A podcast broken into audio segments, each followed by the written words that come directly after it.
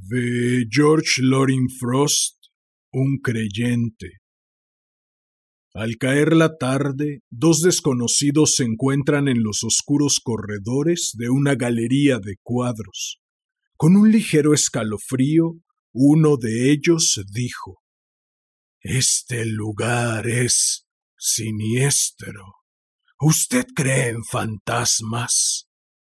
¿Yo? no, respondió el otro. ¿Y usted? Yo. sí, dijo el primero y desapareció. ¿Qué tal? Nada mal, ¿no? ¿Qué dices? ¿Te espero el próximo jueves para otro rapidín?